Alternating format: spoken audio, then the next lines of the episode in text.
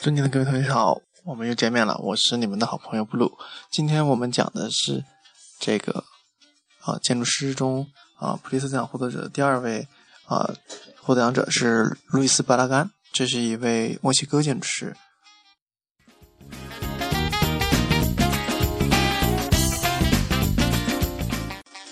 巴拉干是二墨西哥二十世纪有关于庭院景观设计的著名建筑师。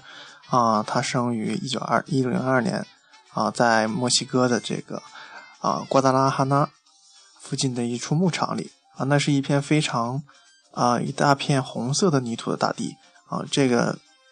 这个生生长环境呢，我们也可以从他的建筑中反映出来，啊，他做了很多这个墨西哥式的建筑，一个非常有具有啊地域性的这个伟大的建筑师。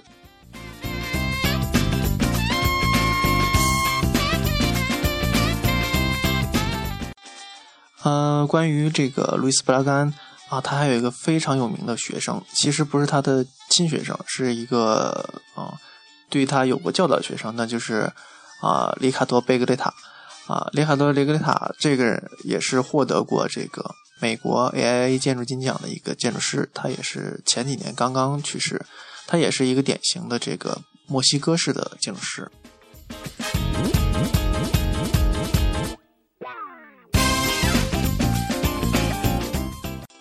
一九二五年离开墨西哥之后，啊，巴拉干到欧洲旅行，并且在旅行时参加了这个科布西耶的这个演讲会。啊，回到墨西哥之前，他又拜访了这个啊希腊的这个当时他非常迷恋的这种民居式、民居式的住集居式的住宅。啊，比如说这个啊，我们可以常常看到这个地中海周围附近的这种白色建筑啊，都是有浓郁的这个地中海风格的建筑。到了西班牙以后，他又到了这个，他找到了他理想的这个啊，中古世纪的西班牙首府啊啊格拉纳达附近的这个摩尔族的楚王宫殿啊，围墙内有很多这种陈列式的建筑，以及这种清泉的飞溅的寂静花园。这种清泉飞溅，大家可以以后在他的所有的建筑中都会发现他这种清泉飞溅的这种这种设计。那么这种设计就是一个支出的支出的一个像啊 U 字形的一个小的这种像水水道一样的这样往外喷水这种设置，是它非常典型的这种符号。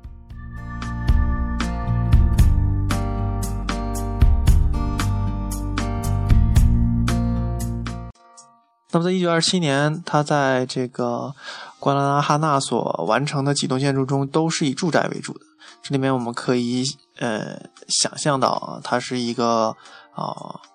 就我们现在来说的话，就是一个富二代啊。我们也看过之前看过他的几个啊，就是小的故事啊，比如说他特别愿意自己在自己买块地，然后在那里做一个自己设计的房子，在设计的过程盖建造的过程中，然后觉得哪里不舒服就扒掉，然后换重新全部重新再盖啊，这也是。他比较任性的一部分，用我们现在的话来说，就是有钱任性啊。一三六年之前，他重返大牧场，履行了他家族的职责，所以说他是一个非常啊富有的一个，出生在一个非常富有的家庭。最先的工作是为了这个找出顺应墨西哥本土的建筑形式来做的，所以他的建筑啊非常的符合当地的地域性，也是也是因为他非常了解墨西哥本土的这种形式。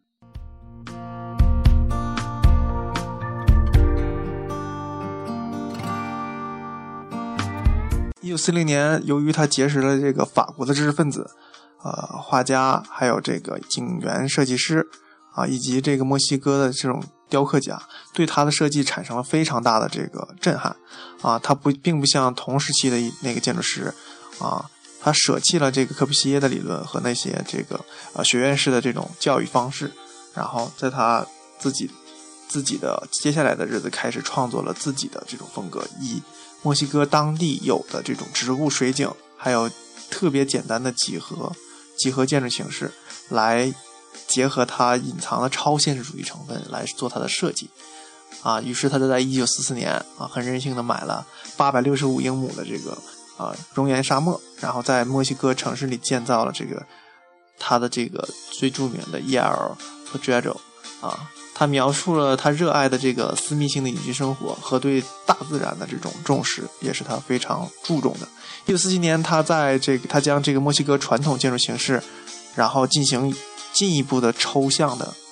抽象的这种转化，然后啊自成一派，形成了自己独特的风格。在一九六七年啊，他在这个墨西哥城市中做了一个住宅，基准的石板包围了浅浅的水池，让人联想到这个十七世纪和十八世纪时期墨西哥开放式教堂的魅力。他早期的这种高架水道，也是我们经常看到这种高架水道，成为他这个极简派主义的艺术的雕刻品，也是他的代表的符号。嗯，一九七六年的时候，他的作品在这个纽约美术馆进行了一次大大的展出。然后在一九八五年的时候，他的这个啊墨西哥城的这个美术馆也展出了他的作品，他一下子就成为了墨西哥建筑的代表和鼻祖，也就是他的身份相当于我们中国的这个梁思成。啊，非常具有啊跨时代的代表性的意义的，非常著名的建筑师。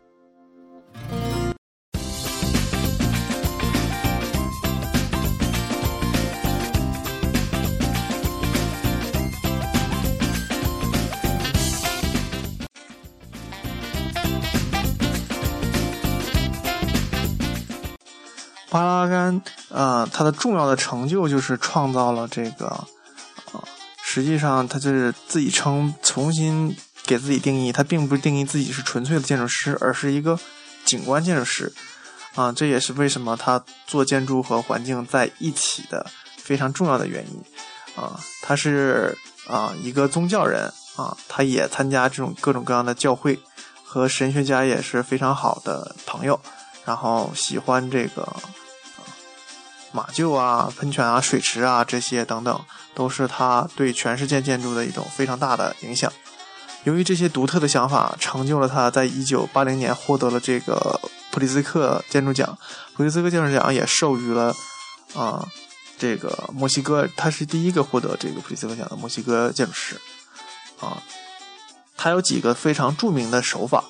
啊，第一个就是对色彩的应用。它的这个颜色，建筑的颜色都是非常鲜艳的墙体，而是它非常有具有它的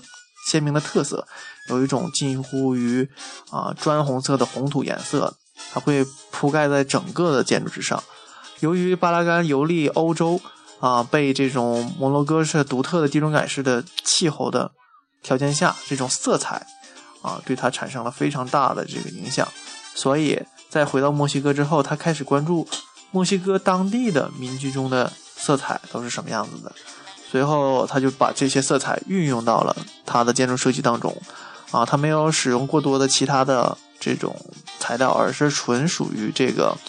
嗯，他自己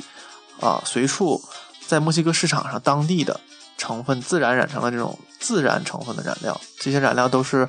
花粉呐，还有什么蜗牛蜗牛壳啊。粉啊磨磨碎之后，然后进行他们自己独特的配方进行这个染制的，而不是我们现在传统意义上的这个传统意义上的这种涂料，现代这种涂料。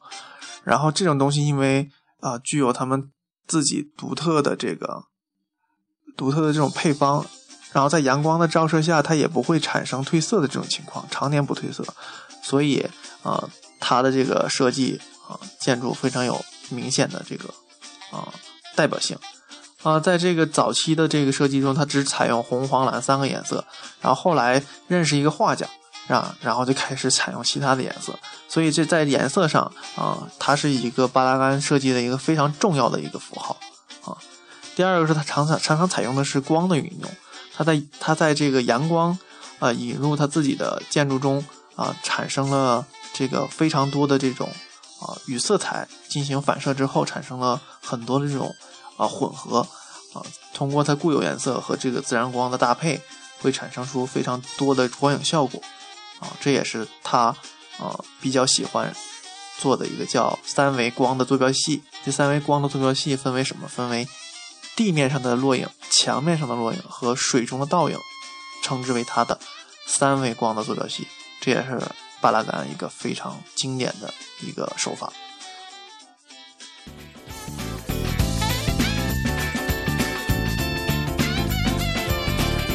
最后一个它的特点就是水的应用。呃，巴拉干常常对水的应用的灵感来，他称作他自己称之为这个摩尔人作为镜子可视的标签和音乐元素的喷泉中。啊，他的这个啊，为什么做这些东西呢？嗯，他的灵感其实来源于他这个啊小的时候儿童儿时的记忆，水坝水坝边的排水沟。然后在修道院天井里的这个浅水池里的石头，然后还有这个小乡村在春天巨大树木中的水中的模影的模糊的倒影，这些还有这个古罗马人的输水管等等，都对它的设计产生了非常大的影响。嗯，我们那个刚才说的 U 型的那个水槽啊，挑出的水槽，然后从水从上面喷射出的这个水柱，都是它设计中非常重要的一点。啊它的风建筑风格里还常常掺杂着这种静谧、平静啊，还有愉悦、还有孤独的这种各种各样的这个符号。所以说，巴拉干是一个非常丰富的一个嗯人，他也是这个第二届普利兹克奖的获得者啊。这个获得者啊，他的设计其实他自己对自己的定义是，嗯，他相信这个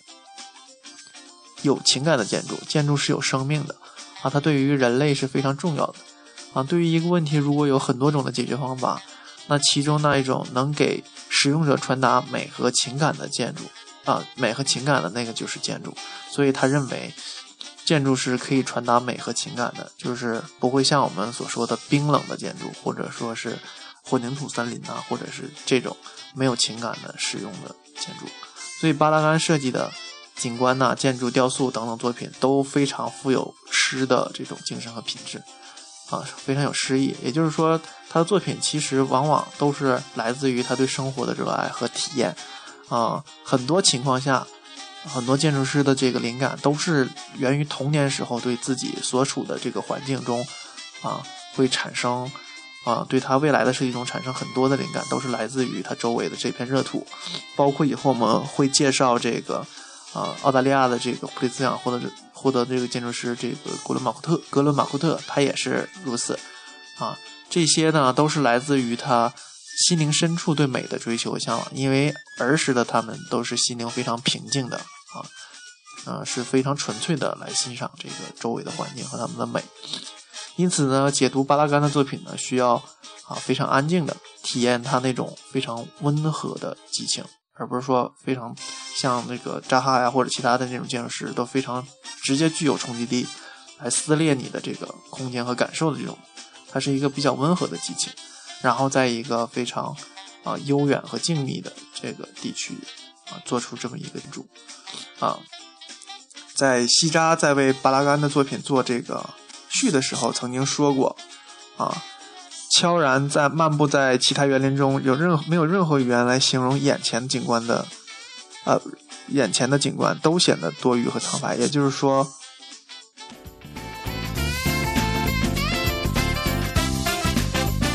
这个作者能在感受啊魅力的时候，能这个通过这个呃语言和周围的环境来理解巴拉干。那么好，那么今天的这一期介绍就到这里。希望大家继续收听我们下一期的普利斯克奖的这个获奖建筑师的作品以及介绍。